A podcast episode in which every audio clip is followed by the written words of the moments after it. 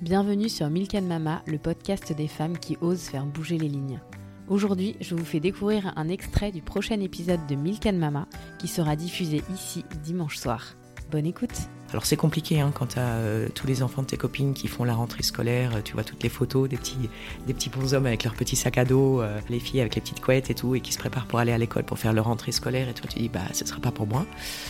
C'est voilà, c'est une période, euh, c'est une période un peu dure, mais mais après on a eu une chance d'être basculé en fait de Trotte-Lapin. Il y avait un institut qui ouvrait ses portes dans le 15e qui s'appelle Saint-Jean-de-Dieu à Paris.